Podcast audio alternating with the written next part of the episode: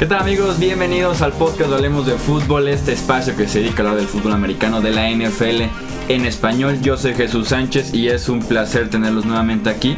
Ya le dimos vuelta a la página en la conferencia americana y ahora nos estaremos enfocando en la previa de la temporada 2018 de las cuatro divisiones de la NFC, específicamente para este episodio de la división este, la cual cuenta con los actuales campeones de la liga, los Philadelphia Eagles, así como tres equipos sumamente mediáticos sumamente seguidos en todo el mundo como son Dallas, Washington y los Giants de Nueva York para hacer este análisis de la división completa y también dar pronósticos para este año. Me acompaña mi amigo Rudy Jacinto. Rudy, bienvenido. ¿Qué tal Jesús? Gracias por la invitación, Edgar. Igualmente gracias por estar apoyando en el, programa.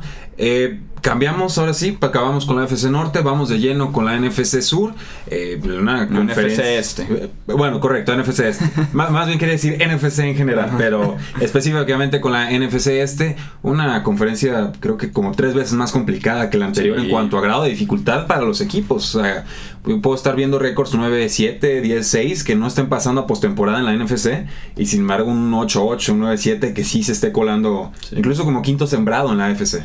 Sí, yo creo que si, sin ver específicamente los equipos, pero si agrupáramos los 10 mejores actualmente en la NFL en talento de roster, tal vez en habilidad y en pronósticos, Siete, serían de la NFC, ¿no? Y, tres nada más de la conferencia americana. Entonces, sí, una conferencia que pinta bastante bien, sobre todo en enero, cuando veamos estos eh, duelos tan importantes para ver quién puede ser el campeón de la conferencia y representar finalmente a la NFC en el Super Bowl 53 en Atlanta, en el Mercedes-Benz Stadium. Me acompaña también en los controles operativos mi amigo Edgar Gallardo. Edgar, bienvenido y muchas gracias como siempre. Muchas gracias Jesús, muchas gracias Rudy y listos para iniciar con esta, esta parte de la NFC. Sí, así es, cuatro divisiones. Esta vez como les decíamos nos enfocamos en el este y arrancamos de una vez. Vamos, ya saben, por orden alfabético. No tenemos preferencias hacia ningún equipo, no, no somos anti nada. Jesús se puso la playera azul porque es de los Giants. No, hace poquito en Twitter me acusaron de ser antivaquero. Ah, poco? Sí, ah, sí hace poquito, o sea, sí, no me había tocado ser anti-vaquero. Bueno, pues sí. Anti, como 30 equipos sí, pero vaqueros era, pues, nueva. Digo, yo vengo de rojo, entonces igual, y si quieren que hoy sea de los Redskins, de los, pues, Redskins. de los Redskins, no pasa nada. Los Dallas Cowboys empezamos con quienes fueron sus principales altas en este off-season. Encontramos la de el receptor diagonal corredor ahora en Dallas, Tavon Austin, el defensive end Connie Ely, el tackle ofensivo Cameron Fleming y los receptores Allen Hearns y Deontay Thompson. Entre sus bajas importantes, la del receptor Des Bryant, que además fue una baja muy sonada. El retiro del Tyrant Jason Witten en pleno fin de semana del draft. El running back Alfred Morris, el cornerback Orlando Scandrick y el linebacker Anthony Hitchens. Hablando justamente del draft que se celebró ahí en casa en el ATT Stadium. Encontramos al linebacker Leighton Van Der Esch, al guardia Connor Williams, el receptor Michael Gallup, el defensive end Dorrance Armstrong y el tight Dalton Schultz. Han sido meses muy complicados en Dallas. Si nos retomamos nada más los últimos 12 meses, encontramos la pelea de la suspensión de Ezekiel Elliott, la suspensión eventual de 6 partidos que se llevó el corredor de los Cowboys, el bloqueo de la extensión que montó Jerry Jones, de la extensión del comisionado de su, de su contrato con eh, los dueños de la NFL, después las multas que le aplicaron a Jerry Jones por este movimiento, el pagar todo el proceso eh, legal. Tenemos el retiro de Jason Witten, como les decíamos, en, unos minutos antes de que se celebrara el segundo día del draft. La salida tan sonada, tan mediática de Des Bryant con todos los tweets que han venido desde entonces, los problemas de receptores que han llamado la atención en Dallas. Entonces han sido meses muy complicados en Dallas. Ya decíamos en este episodio especial que tuvimos eh, analizando los meses de los Cowboys, eh, que les gustan los reflectores en Dallas, pero no este tipo de reflectores con suspensiones, salidas, eh, peleas legales con la liga. Entonces, parece que finalmente ya queda este offseason detrás para los Cowboys. Inicia un nuevo año, una manera de hacer un borrón y cuenta nueva. Creo que se tiene que iniciar hablando sí o sí del cuerpo de receptores que forma actualmente eh, los Cowboys, hablando de los cuatro principales, nos encontramos a Allen Hearns, a Terrence Williams, a Cole Beasley y al novato Michael Gallup. Creo yo que no hay un claro número uno. Por más que Allen Hurns tenga esa producción en el pasado, no lo veo compitiendo como un número uno. Y si volteamos a la posición de Titans, pues tampoco encontramos mucha respuesta. Está Geoff Swine, Blake Jarwin, Rico Gathers, que este último con cierta esperanza de la pretemporada pasada y ya nos explicaba Carlos Nava en ese episodio de los Cowboys cuál era el problema con Rico Garcia y por qué no estaba jugando con el primer equipo. Tendrán problemas para ganar en zona roja por aire, tendrán problemas en terceras oportunidades porque no hay un receptor productivo y dominante como sí lo pudo haber sido un tiempo eh, Des Bryant, ¿no? Sí, aquí va a haber mucho movimiento a la ofensiva. Lo único que los vaqueros de Dallas le han garantizado a Dak Prescott es esa línea ofensiva tan poderosa que sigue siendo de las mejores, si no la mejor de la NFL. Pero a mí me queda claro que los vaqueros de Dallas han desperdiciado el contrato de novato de Dak Prescott, que además no tiene la opción de quinto año que normalmente tienen los contratos de, para los que son de primera ronda. Y entonces se, se les acabó el tiempo. Tenían que estar casi, casi compitiendo ya para un Super Bowl rumbo al 2019 y sin embargo que vemos la ofensiva y no hay receptores contundentes. La posición de alas cerradas es una absoluta incógnita y completamente falta de, experimentos. Tenemos el caso de pues de Jason Garrett, otro año de Jason Garrett, a quien yo veo muy desangelado en las bandas, ¿no? El, gran aplaudidor de la NFL, pero estratégicamente, tácticamente, pues no, no trasciende. Y creo que pues, en verdad es un crimen haber, tener uno de los contratos más baratos de un coreback en toda la NFL, con un jugador que es productivo, que ha demostrado ser muy capaz al molde de Russell Wilson sin llegar a esos eh, extremos tan positivos, pero eh, también incluso creo que a Ezekiel lo han desaprovechado como receptor, me parece que tiene menos de tres recepciones por partido, esto es, es, criminal, o sea, verdaderamente algo que tiene que cambiar ahí para que le den más oportunidades en primeras y segundas downs. Y también agregaría incluso la salida de Bryce Butler, Chuy, un jugador que no tuvo muchas oportunidades con los vaqueros de Dallas, siempre eficiente cuando le dieron la oportunidad. Entre Witten, entre Des Bryant y entre Bryce Butler dejan vacantes 241 pases del año eh, pasado, incluyendo 33 oportunidades en zona roja. Y Bryce Butler era el que mejor estiraba el campo, el que era más eficiente, y sin embargo nunca le dieron la oportunidad. Yo, y creo que va a brillar con los Arizona Cardinals, creo que se está haciendo un, un hueco importante ahí. Entonces, veo la ofensiva veo quiénes están al frente, veo cómo se han comportado en el pasado, veo la división tan errática en la que están, porque el, que queda cuarto te puede quedar en primer lugar sin mayor problema en, alguna temporada. Y sinceramente me, preocupa mucho esta ofensiva de los vaqueros de Dallas. Creo que eh, no veo respuestas, creo que van a tener que correr más con Prescott, creo que van a tener que pasarle más a Ezekiel Elliott, pero que le van a pedir demasiado a un jugador que todavía no está listo para que le exijan a ese nivel estilo Russell Wilson o Tom Brady o, Aaron Rodgers, ¿no? De cárgate todo el peso del equipo en encima, eh, creo que es un error. Sí, yo con las deficiencias claras que, que, platicamos en el cuerpo de receptores y de alas cerradas, tomando en cuenta que en la segunda ronda resolvieron su problema de guarda con Connor Williams, este novato de Texas, que además llega en la agencia libre este tercer tackle ofensivo o una ala cerrada extra como Cameron Fleming, que es especialista en el juego por tierra. Yo tengo como la predicción, no sé si alocada, no, lo no la veo yo tan alocada que Elliot va a ser líder este año de yardas por tierra. Sí. Lo veo muy posible porque la línea ofensiva... Eh, eh, ha mejorado bastante en el off-season, ya venía de ser una de las mejores de toda la NFL. Tiene uno de los calendarios más fáciles para ofensivas terrestres este año, según Warren Sharp. Entonces, un apoyo más. Además, Elliot eh, viene en el mejor físico de su carrera después de que admitiera que de novato y después de la suspensión de seis partidos no estaba en buena condición física ni atlética. Entonces, Elliot se reporta en el mejor estado físico de su carrera, la mejor línea ofensiva probablemente que ha tenido Dallas en las últimas dos, tres temporadas, a pesar de que ya era muy buena, creo que el refuerzo de este año años todavía mayor, con la El Collins jugando yo oficialmente como tackle derecho nada más, este talento de primera ronda que les cayó en la séptima por un problema que tuvo eh, ahí de una acusación errónea. Entonces, él me parece que va a ser líder de la NFL en yardas por tierra este año, que puede ayudar mucho a Dak Prescott y el juego aéreo, pero al final de cuentas eh, debe de pesar sí o sí tener a Lynn Holmes como, como receptor número uno, perdón, o depender de Michael Gallup, un novato de tercera ronda que no está para producir como número uno, incluso como número dos de su temporada de novato. Y, sí se deben apoyar muchísimo en ese, en ese juego por tierra. Cole Beasley pues Cole Beasley para mover las cadenas es el que tiene experiencia en esa ofensiva. Lo quieren usar de amenaza profunda al diminuto Cole Beasley. No va a ser, no va a ser lo así. Están, lo están intentando, te lo juro que este equipo de cocheo lo está intentando, Chuy. Ese era Bryce Butler y como ya decíamos, lo dejaron ir a Arizona. Terrence Williams. Terrence ah. Williams ya la esperanza se perdió hace mucho tiempo y pasando al costado defensivo, a mí la unidad me ilusiona de alguna manera. Creo que eh, de jugadores élite tienen obviamente a Marcus Lawrence y a Sean Lee pero me gusta eh, el, cómo han acumulado talento joven por medio del draft. Eh, me gusta el potencial de Taco Charlton, de Tyron Crawford, de Leighton Van Der Esch en bate de primera ronda, de Byron Jones y Chidobe Agusi en la secundaria. Byron Jones ya de regreso a jugar cornerback, ya no funcionó ese experimento de safety.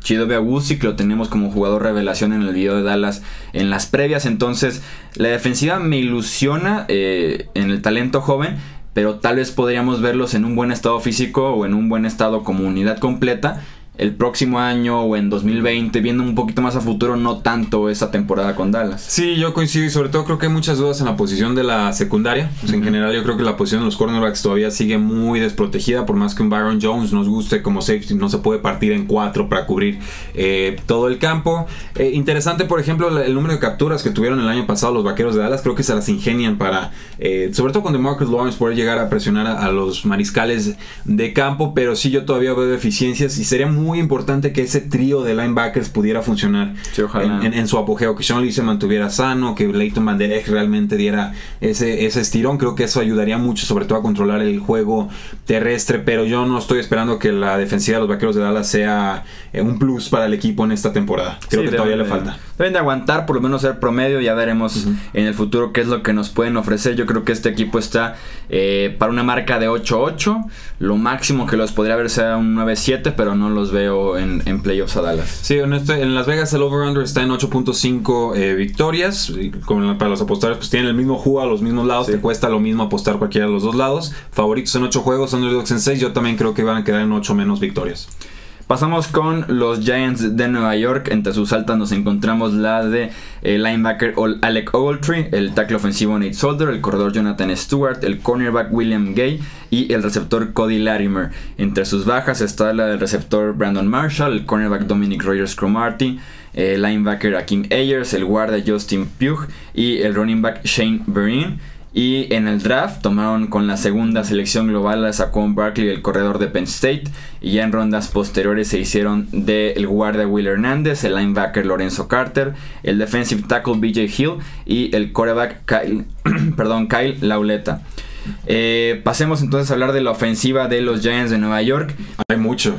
Es un peso enorme, no sé si incluso un peso injusto, el que se le va a tener que cargar a Saquon Barkley apenas en su primera temporada en la NFL con Eli Manning mostrando síntomas de declive las últimas dos temporadas ya, temporadas consecutivas, y sabemos que los quarterbacks eh, no avisan mucho cuando ya viene para abajo la carrera, prácticamente de un año a otro de ser Pro Bowler a ser de los 10 peores en la NFL, entonces eh, hay que seguir muy de cerca ese caso de Eli Manning y cómo se le desarrolla el brazo derecho porque ya se le ve prácticamente sin fuerza. Iba a decir, Eli Manning viene avisando desde hace rato, ¿eh? Sí, él, está siendo generoso. y Saquon Barkley va a tener que cargar con esta ofensiva prácticamente con todo eh, y que regresa del Beckham Jr., regresa Sterling Shepard al juego aéreo. La base debe ser con Barkley y así fue todo el offseason de, de los Giants. El lado izquierdo de la línea se reforzó muchísimo en el tackle izquierdo con Nate Solder, que a pesar de que no viene de sus mejores temporadas con los Patriots, Will Hernández, este guardia eh, especialista en el juego por tierra.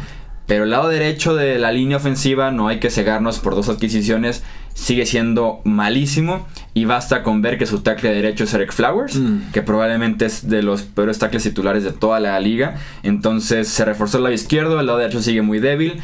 ¿Qué es lo que podemos esperar de Saquon Barkley eh, este año cargando su ofensiva completa, diría yo? Pues que desquite el contratazo que tiene como novato. O sea, cuando acabe su contrato va a ser el segundo corredor mejor pagado en la historia de la NFL. Entonces, desde ahí, eh, ya, eh, desde ahí el offseason de los Giants ya lo habíamos comentado, no nos encantaba, pero bueno, ya está en el equipo, hay que desquitarlo. Yo creo que lo más importante con Saquon Barkley va a ser justamente no cargarle todo el peso de la ofensiva. Es decir, sí correr con él, sí usar a los corredores complementarios. Wayne Gallman me parece un buen suplente, creo que va a ser cumplidor Jonathan Stewart yo creo que ya, ya está dando la, la, adiós a, la, a, la, NFL. Pero sobre todo tratar de aprovechar a Saquon Barkley en, pases. O sea, tratar de generarle espacios para que entonces esté enfrentando a linebackers y a cornerbacks y a safeties. Y no esté todo el tiempo chocando contra linieros que pesan 300 o más libras. Creo que eso sería importante para que, garantizar su durabilidad. Sobre todo ahorita que está bajo hielo y en, precauciones porque tuvo por ahí una mini lesión parece. En nada grave.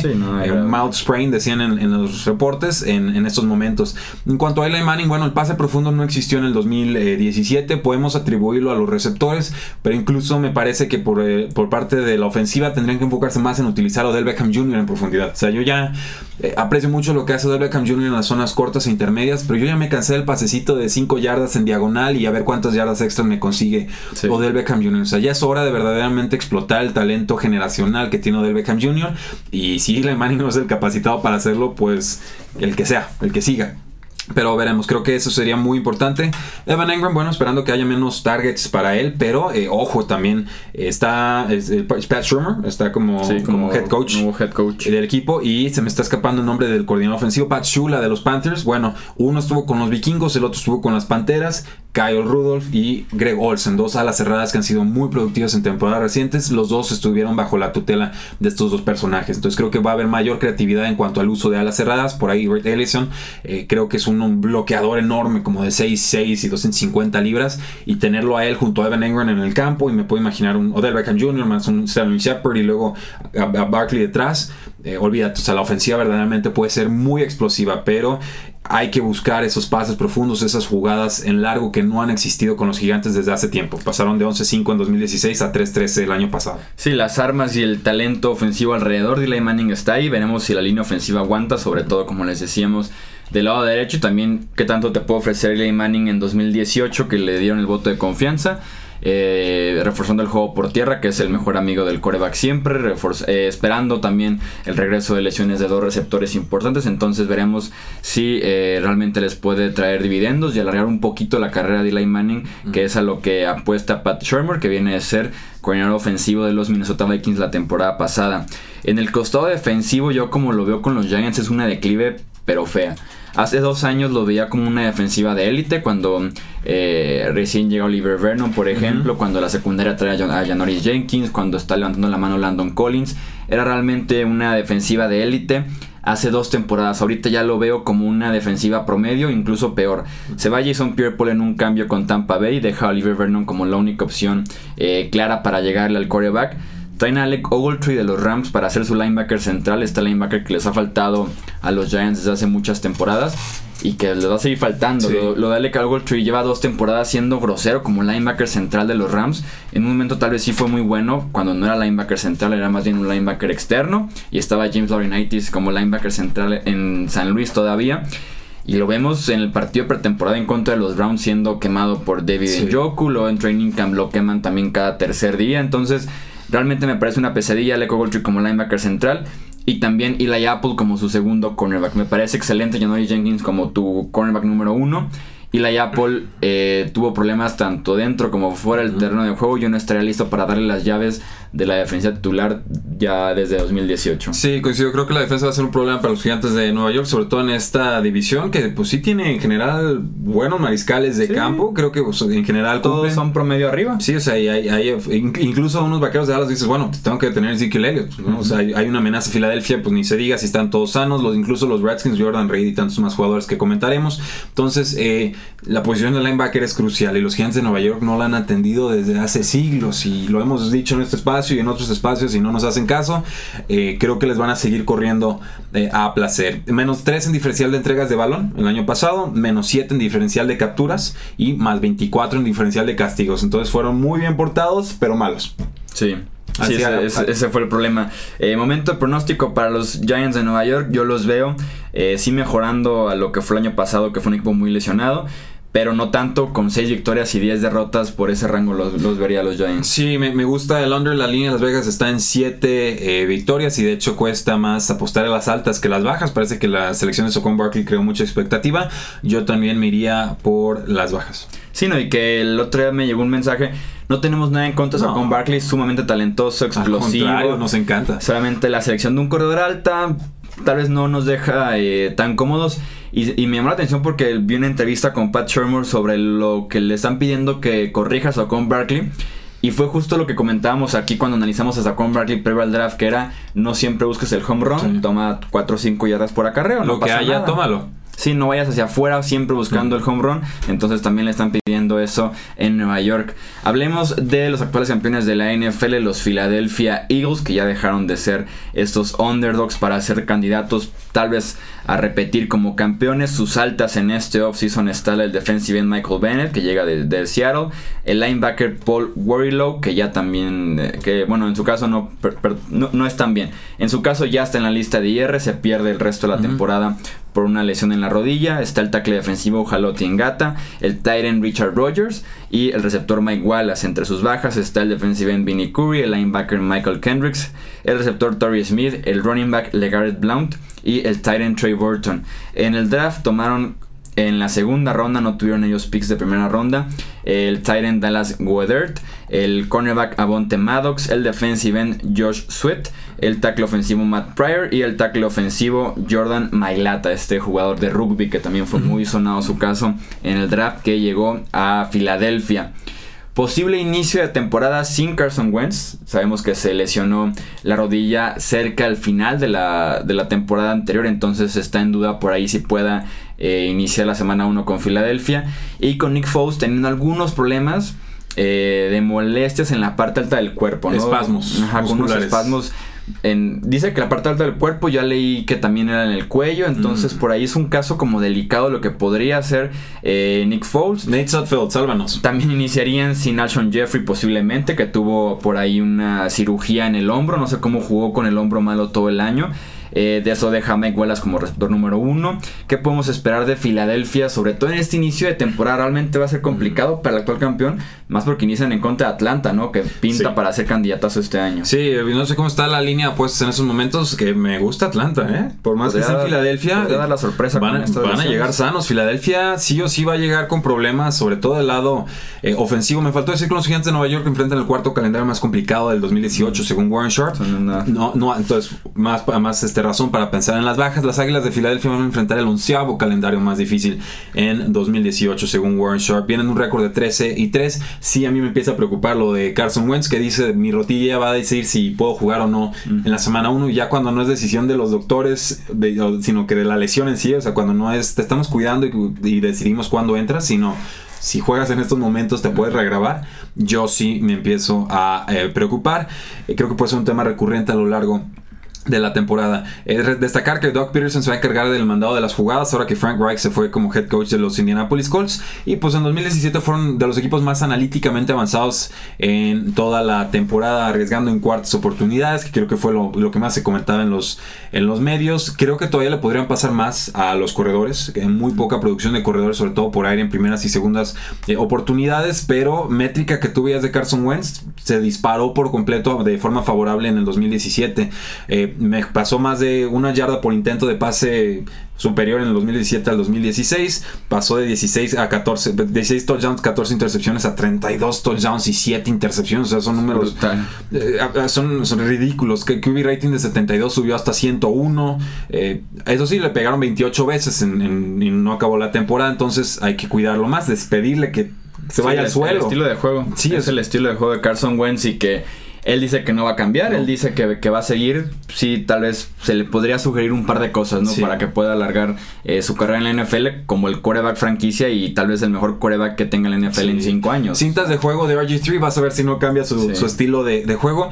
Gia Jai corriendo desde el shotgun, unas yardas por acarreo ridículas, 8.6 yardas por acarreo el año pasado. Tendría que ya consolidarse con el corredor titular del equipo. Detrás de él está Corey Clement, que se volvió la mejor arma por aire del equipo saliendo desde el backfield. Lo vimos en el Super Bowl.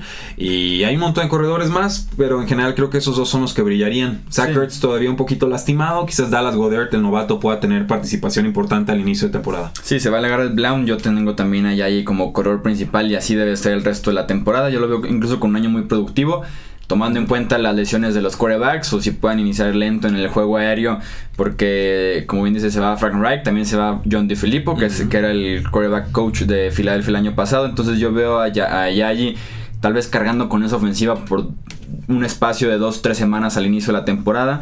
1300, incluso 1400 yardas para Ayayi me parecerían como, como una sorpresa, pero que sin duda alguna tiene el talento para hacerlo. Ojalá se pueda mantener sano, que también es un tema recurrente eh, con el ex corredor de los Miami Dolphins. Leger Blunt libera 40 oportunidades de zona rojas. Oportunidades de zona roja significa de 20 yardas hasta la zona de touchdown. Me gustó mucho el off-season de Filadelfia. Creo que se renovaron con lo que podían más o menos acomodar en el tope salarial porque su defensiva es muy bien pagada en términos generales. Eh, se va Curry, llega Bennett para presionar al coreback, se va Burton con un contratazo en la agencia libre, llega Goddard, llega Rogers para hacer opciones en misma posición Tyren mucho más baratas, eh, se va Torrey Smith, llega Mike Wallace, entonces estuvieron renovándose con roles muy similares, con jugadores muy parecidos en estilo y en producción, mucho más barato para poderse mantener con un equipo que está muy bien formado en los rosters más talentosos de la NFL. Lo que yo les recriminaría sería ese eh, cambio de Michael Kendricks. Bueno, no, fue cambio, lo cortaron, y lo terminaron firmando los Cleveland Browns. Eh, coincide con el regreso de Jordan Hicks, que es un linebacker súper completo y que se perdió la mayor parte de la temporada anterior por un desgarre del tendón de Aquiles. Pero justo cuando se lesiona Paul Warrilow es cuando se va Michael Kendricks. Entonces, si ya perdiste a Warrilow, mejor quédate con Kendricks. Ahora tienen dos buenos linebackers, pero tienen por ahí dudas en la tercera posición. Veremos si no les puede eh, afectar esto a futuro. Pero en general, el roster se ve muy bien. Es prácticamente el mismo equipo, incluso reforzado con la llegada de Michael Bennett, por ejemplo. Eh, con la llegada de Engata para el juego por tierra, esa presencia en el centro junto a Fletcher Cox. Entonces, creo que es un roster eh, muy bueno, aunque por lo menos en el pronóstico yo no los tengo tan altos todavía como ese 13-3 que lograron la temporada pasada. Sí, no, yo creo que pueden llegar a un 11, digo, pensando en la NFC, porque veo juegos complicados contra Atlanta, veo un juego contra Minnesota, veo un juego difícil contra Jacksonville o uno Carolina, New Orleans Saints, Rams también. Eh, los Rams ya llevamos 6, Houston, dependiendo de cómo lleguen la semana 16. Entonces, ahí por lo menos ya tenemos 7 duelos que son de pronóstico reservado.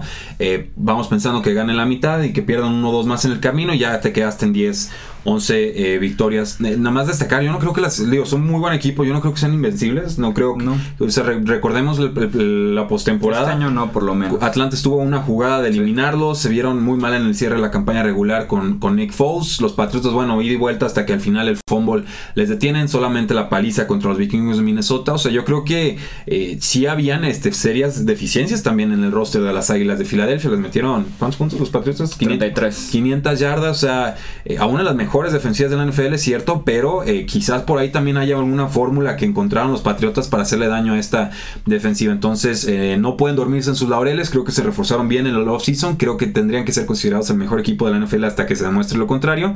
Por ahí tengo la duda de los New Orleans Saints que te digo que me gustan mucho para esta temporada, pero los tengo con el over todavía. Yo creo que sí llegan a las 11 victorias. Yo también lo tengo con récord de 11-5, eh, sobre todo por el calendario. Por el calendario que va a estar muy peleado, como si bien dices Falcons, Vikings, Saints y Rams Ahí tienes cuatro partidos que pueden alinearse como final de conferencia nacional en plena temporada regular. Cerremos esta división con la plática de y análisis de los Washington Redskins. Quiero llorar. Quiero llorar porque tenían un super corredor y ya se les rompió. Los, Redskins no pueden tener cosas bonitas. Entre sus altas están los quarterbacks Alex Smith, Kevin Hogan, el linebacker Pernell McPhee, el receptor Paul Richardson. Y bueno, y el cornerback Orlando Scandrick, pero que ya fue cortado por los Redskins. Entre sus bajas está el cornerback Brashon Brillan, el cornerback Kirk Cousins, el receptor Terrell Pryor, el cornerback Kendall Fuller y el safety de Angelo Hall.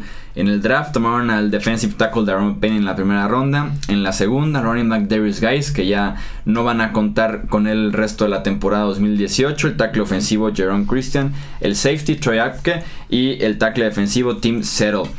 Eh, empezamos por la posición de coreback que se movió bastante en este offseason para Washington. La adquisición de Alex Smith que llega a la ofensiva de Jake Gruden. Finalmente se, termina la novela de Redskins Kirk Cousins. Peleas contractuales. Se termina eh, yendo a los Vikings en la agencia libre. A mí me gusta mucho la adquisición de Alex Smith, me gusta mucho cómo se puede ajustar el sistema ofensivo de Gruden. Su movilidad debe sumar a ese sistema. Recordemos que de alguna manera aprovecharon la movilidad de RG3 en su momento.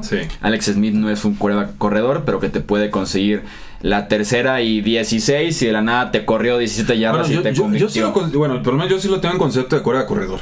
que sería así como el piso de, mínimo de, Alex Smith para arriba son corredores para mí. Sí, porque sí, es, sí es bueno. No, no, los niveles de Wilson, Cam Newton, Kaepernick, no sé, no, pero sí como muy móvil. Sí, exactamente. Sí podría ser considerado como lo mínimo. Sí, el mínimo arriba indispensable. ¿Cómo le dicen la, línea Mendoza en el béisbol? Bueno, más o menos sería así con la línea Alex Smith de que quarterbacks móviles. Sí, no, y corre de manera inteligente, de manera inesperada casi siempre. Entonces creo que eso se puede aprovechar muy bien en la ofensiva de Jay Gruden. El problema es que hablando ahora sí del juego por tierra por parte de los corredores y no de Alex Smith.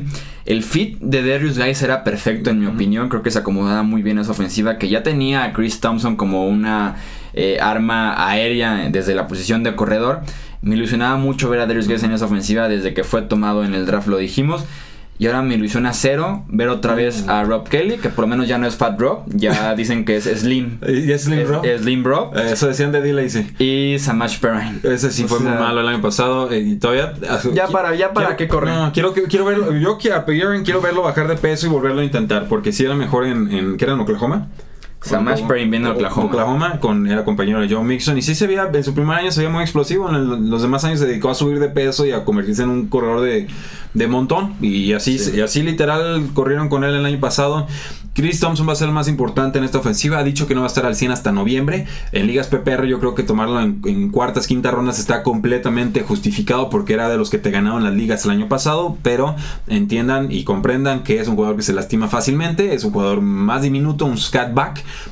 Pero de alguna forma es como el código Konami en el fantasy football. Entonces tómenlo en cuenta. Washington enfrenta el noveno calendario más difícil en 2018 según Warren Sharp. Viendo una temporada 7 y 9. Creo que en general muy competitivo. Solo que eh, así como los Chargers siempre le hacen algo para, perder, ellos solo se sabotean. Son como los Redskins de. Digo, son como los Chargers de la NFC. Sí, son, podrían ser, pero siempre tienen un calendario bien mortal. Entonces, eh, creo que el cambio de Alex Smith puede ser una transición suave, una transición adecuada. Menos dinero de lo que firmó eh, Kirk Cousins. Creo que las dos partes, tanto vikingos como Redskins, pueden considerarse relativamente satisfechos. El problema de los Redskins la temporada pasada, 0 y 7 en remontadas el segundo tiempo. O sea, cuando abajo, abajo en el marcador al medio tiempo, siete veces pudieron haber remontado y no lo hicieron. Fueron muy malos en las segundas mitades, fueron la segunda peor ofensiva en terceras oportunidades y pues en terceras oportunidades es un muy mal momento para ser un mal eh, equipo. Y eran además ultra, ultra predecibles cuando había un solo receptor en el campo. O sea, si había una formación con un solo receptor en el campo,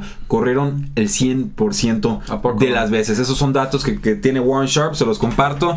A mí me impresionan porque me hablan de pereza de parte del cocheo. O sea, hay, que, hay que moverla ahí porque las defensivas nos están están leyendo las eh, intenciones. Es un equipo que gasta mucho en la línea ofensiva, creo que en general es, es buena. Creo que sí, el problema en la temporada pasada fueron las lesiones, también mataron a Kirk Cousins cada semana. Muchísimas, muchísimas. Jameson Crowder te cumple como receptor, algo ineficiente. Creo que Paul Richardson podría ser la sorpresa porque es el que estira el campo. Yo personalmente no estoy esperando el salto de Josh Jackson el receptor de Texas Christian University, TCU.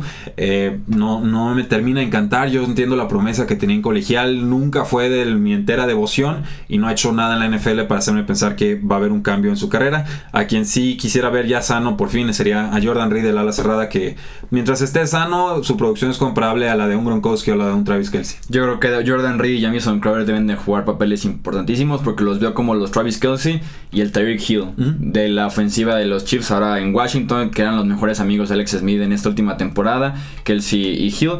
En el costado defensivo, su peor posición era tackle defensivo. Trajeron dos en este draft: Darren Payne, Team Zero, lo cual ayuda mucho. El front seven en general me deja tranquilo. A mí me genera dudas la secundaria. No veo a un solo jugador fuerte, ni siquiera a Josh Norman. Nunca fui mucho de la creencia de Norman como un cornerback eh, de élite o que realmente se encarga de.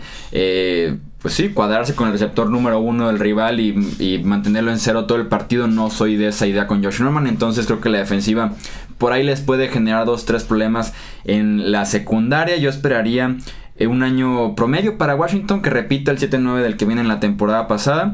Eh, pero sí, con sensaciones buenas de Alex Smith y por lo menos del juego aéreo en general. Sí, un año de transición para los Washington Redskins. Creo que ya están hartos de escuchar eso de año de transición. Pues cuántos años vamos a estar en las mismas.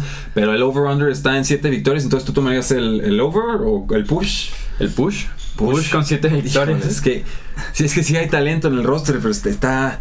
Yo lo veo como un talento promedio. Sí y que no tiene una estrella fuerte. Ok, juegos difíciles contra Green Bay, contra Nueva Orleans, contra Carolina, contra Atlanta, contra Houston, contra Filadelfia, contra Jacksonville, contra Filadelfia dos veces. Estamos hablando de van a repartir con Dallas y Nueva York. Sí, no es complicado. Tengo que tomar las bajas. Eh, va a ser, sí, sobre todo hablando de un quarterback nuevo que fue muy bueno en 2017, pero creo que mucho de eso fue gracias a Andy Reid. Eso es todo entonces por este análisis de la visión este de la conferencia eh, nacional. Los próximos episodios estaremos tocando el norte, el sur y el oeste ya de cara a la próxima temporada de la NFL. Rudy, muchísimas gracias. Al contrario. Edgar Gallardo en los controles operativos. Yo soy Jesús Sánchez, un placer tenerlos aquí nuevamente y nos escuchamos en el próximo episodio. Hasta luego.